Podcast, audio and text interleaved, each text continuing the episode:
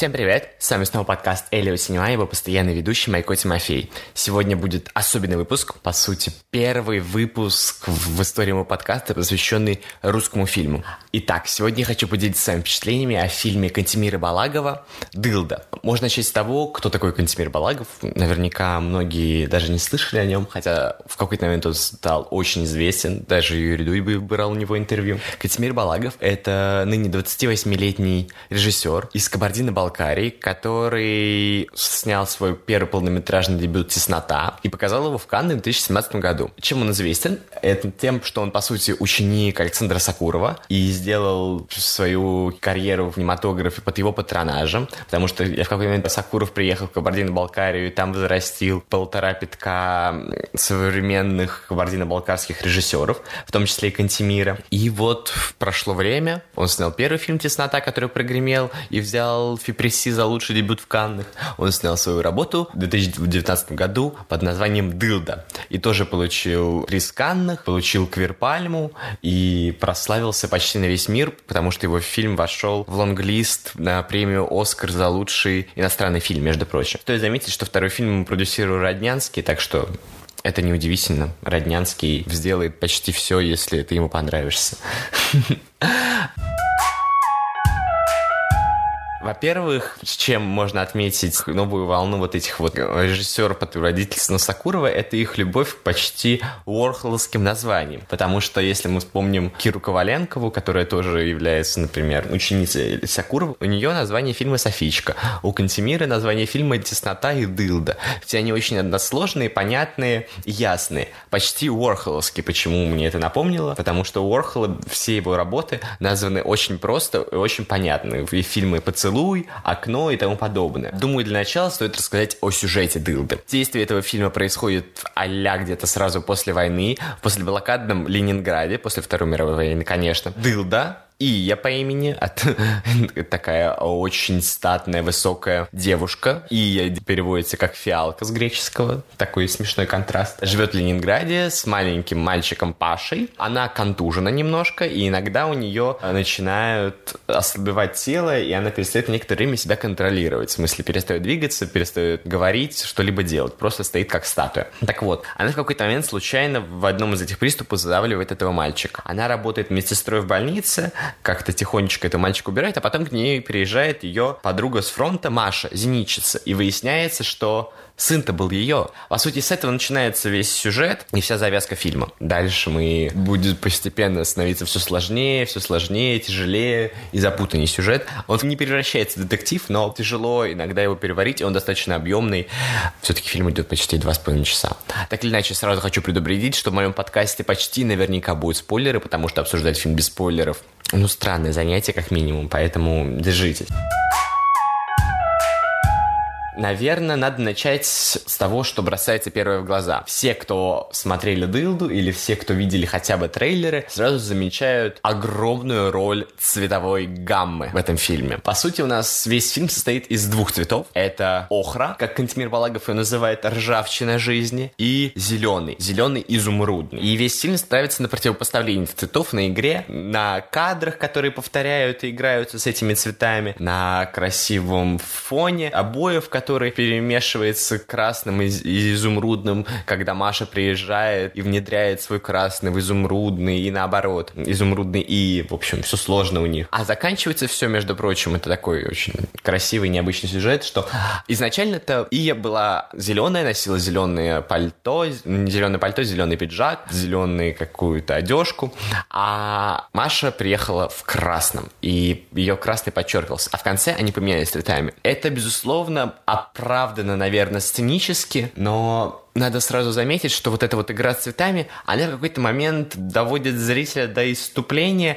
потому что сюжет перестает играть столь важную роль, а все остается на красках. И мы смотрим за переменной красок, нам это, безусловно, нравится, это красиво, очень ярко, эмоционально, но здесь образуются провалы в сценарии, например, очень большие. Когда мы говорим о фильме, мы сразу вспоминаем кадрирование. Если более-менее внимательно смотреть фильм, то можно заметить, что он достаточно необычно сделан с точки зрения именно монтажа, потому что у нас смешивается какое-то обычное американское театральное кадрирование со статичными кадрами, так с европейской любовью к деталям и движению. То есть у нас есть длинные тянущиеся кадры, когда мы смотрим на две головы Маши и Дылды, когда мы смотрим на головы пациента, которым хочет добиться эвтаназии, когда мы смотрим на борзую. Это все еще смешивается с э, крупными кадрами лиц. Но также у нас есть и чуть-чуть кадров а французской волны. Причем, чем дальше об этом думаешь, тем яснее это становится. Кадры новой французской волны, то есть кадры с движущейся камерой, трясущимися руками, у нас присутствуют только в тот момент, когда жив мальчик. То есть нам позволяют показать, что мальчик — это движение, мальчик — это какое-то будущее, а когда мальчика нету, когда нет ребенка, то жизнь вроде бы продолжается, там больницы работают, еда доставляется, несчастный ухажер Маши в нее влюбляется, но жизни у нас, как у зрителя, нет. Мы стоим и смотрим на это, как и я в приступе. Мы не, не участвуем в этом, нас отстраняют и как бы отталкивают от этого. Чем мне понравилось, это очень смелая попытка изучения больничной культуры. Потому что больница, особенно после войны, это место максимальной стигматизации людей и ужаса. Очень же у нас есть сильный кадр, сильный эпизод, который также показан и в м, трейлере фильма. Это когда больничные пациенты показывают мальчику, играют вместе с ним в пантомиму. Это как это ужасно. В смысле, это очень важное изучение, очень яркое, эмоциональное эмоциональное, но это очень страшно, потому что жизнь, она, конечно, такая, но смотреть на птицу без одной руки, на людей без глаз, это очень жестоко и очень тяжело. За счет этого как раз и подчеркивается исключительность этого фильма. Если, например, в предыдущем фильме Кантимира Балагова исключительность названия, теснота подчеркивала за счет того, что и кадры тесные, и героине тесно, и был противный лично мне кадр, когда героиня вот показывала, что а, ей тесно, ее стягивают патриархальные нормы и обычаи, то здесь дылда подчеркивается некой исключительностью, некой исключительностью дылды по росту, по характеру, по местонахождению больницы, по друзьям, потому что она выше всех и отличается от всех именно этим. у нас изучается жизнь как раз такого после блокадного Ленинграда, что делается очень редко, что делают писатели в бесконечном количестве, что делает Алексеевич о женской войне, но в фильмах мы такое встречаем очень редко. Здесь нам показывают это с какой-то необычной стороны, нам показывают, что после блокадного Ленинграде, где съели все собак, где люди пережили каннибализм и множество других ужасных вещей, приехавшие возвращенцы все еще хотят обычной жизни. Они хотят секса, любви, еды, не знаю, дружбы, дружбы и всего остального. Они хотят забыть о зениках, они хотят забыть об артиллерии, о бомбах, о пушках, о бесконечном голоде. Ну, как это не печально, избавиться от войны очень сложно. Посттравматический синдром, по сути, наблюдается у всего города, у всех персонажей. Конечно же, один из минусов, на мой взгляд, фильма, у нас почти все съемки, по сути, студийные. У нас столько больниц, только коммуналка и чуть-чуть улиц. Нам не показан весь послеблокадный Ленинград. У нас все действие фокусируется на двух локациях. Это печально, потому что для меня как раз изучение после блокадного Ленинграда вообще с его жизнью, его проблемами, страданиями, с его стратегией выживания, с теми бесконечными эмоциональными, психологическими проблемами, с которыми сталкиваются его жители. Вот это было бы интересно. Еще хочу раскрыть, не раскрыть, но, по крайней мере, точно обсудить, это комичность и ужасной ситуации с сексом. И в первый раз, и во второй раз, и в третий как те, кто смотрели фильм, наверняка помнят, что в какой-то момент, по крайней мере, лично у меня возникает ощущение, что я смотрю не Кантимира Балагова, не какого-то русского режиссера, а Ларса фон Триера, потому что у нас герои постоянно занимаются сексом, причем занимаются не в удовольствие свое, а потому что надо. И смотреть на все это так мучительно и так отвратительно, на все вот эти вот тяжелые кадры секса втроем, на тяжелые кадры, когда Ия приходит к врачу и хочет забеременеть. Я не знаю почему, но в русском кино, в российском, если быть политкорректными, почти никогда не удается снимать секс. Это очень странно и очень тяжело, потому что у нас вместо какой-то бесконечной трагедии или бесконечной комедии получается бесконечное болото эротики, причем отвратительной. Надо заметить, что фильм почему-то 16+. Хоть убейте, я не знаю почему. Это без всякой критики, но интересно. И вот почему в России не умеют снимать секс? Ну вот вопрос. А с одной стороны, конечно, в прошлом году на кинотавре показали несколько работ, которые очень неплохие по своему содержанию, но это все еще не то. Это не американская эротика, к тому же не французская, которая приятна, может быть иногда весела и смешна, может быть легка, а может быть и глубоко драматична, но она будет глубоко драматична, а не болотисто или отвратительной. Но вот, вот как так жить?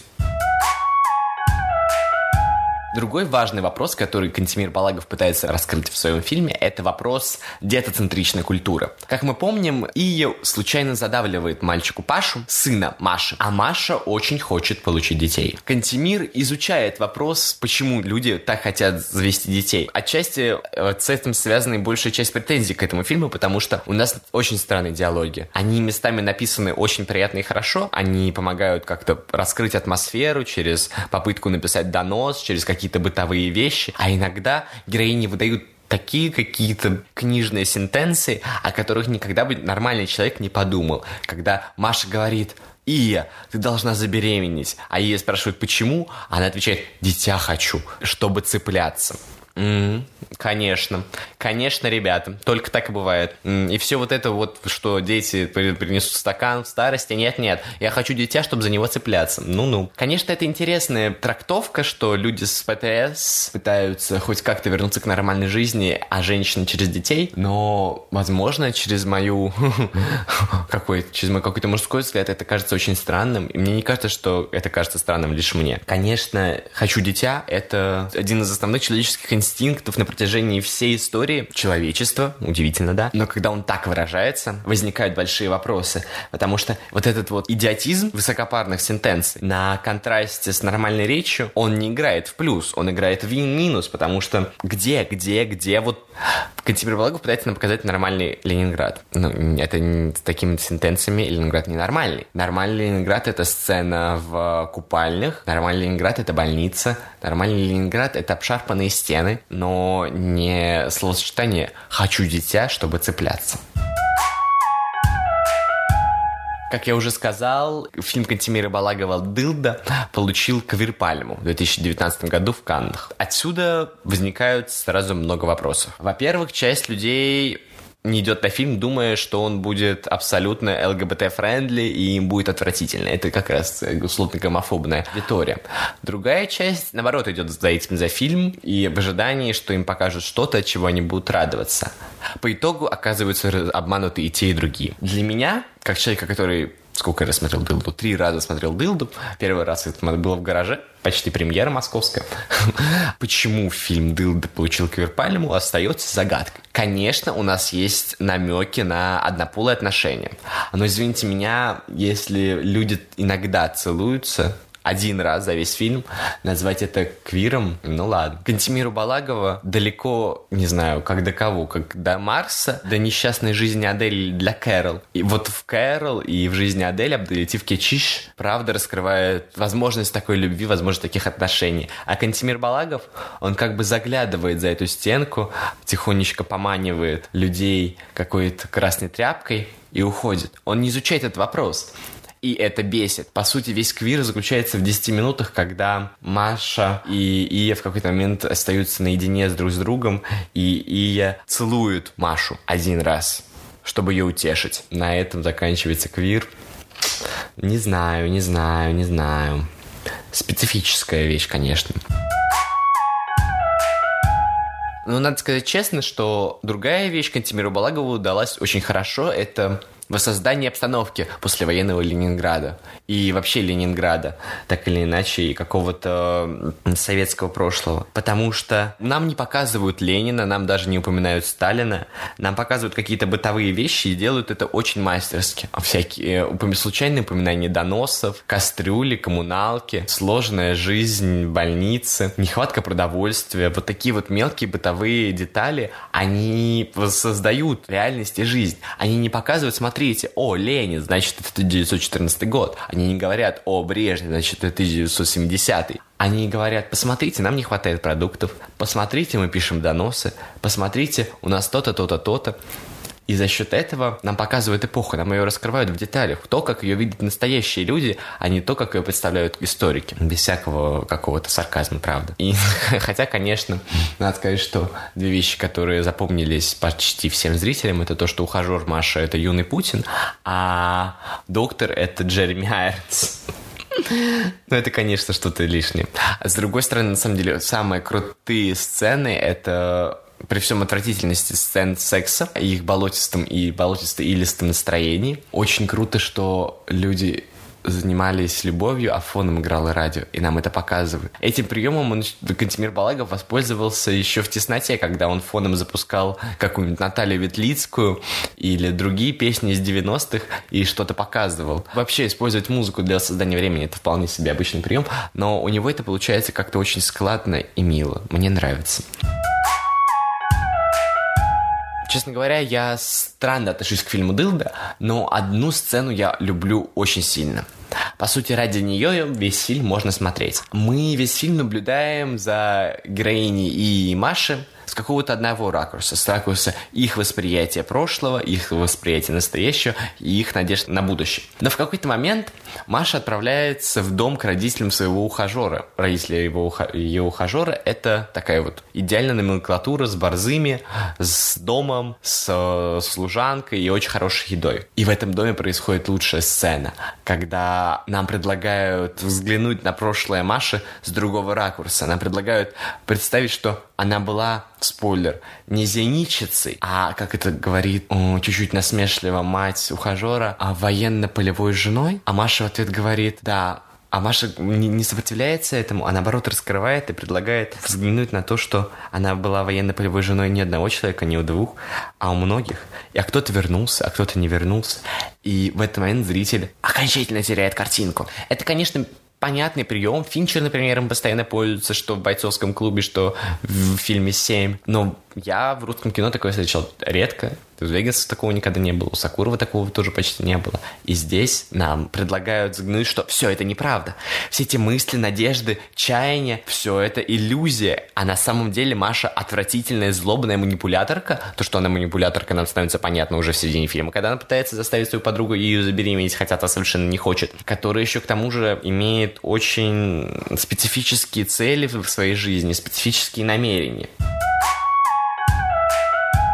А русское кино, как всегда, высокоморально, безусловно, но как почти у каждого русского кино, у Кантимира Балагова возникает проблема, что он не делает ничего до конца.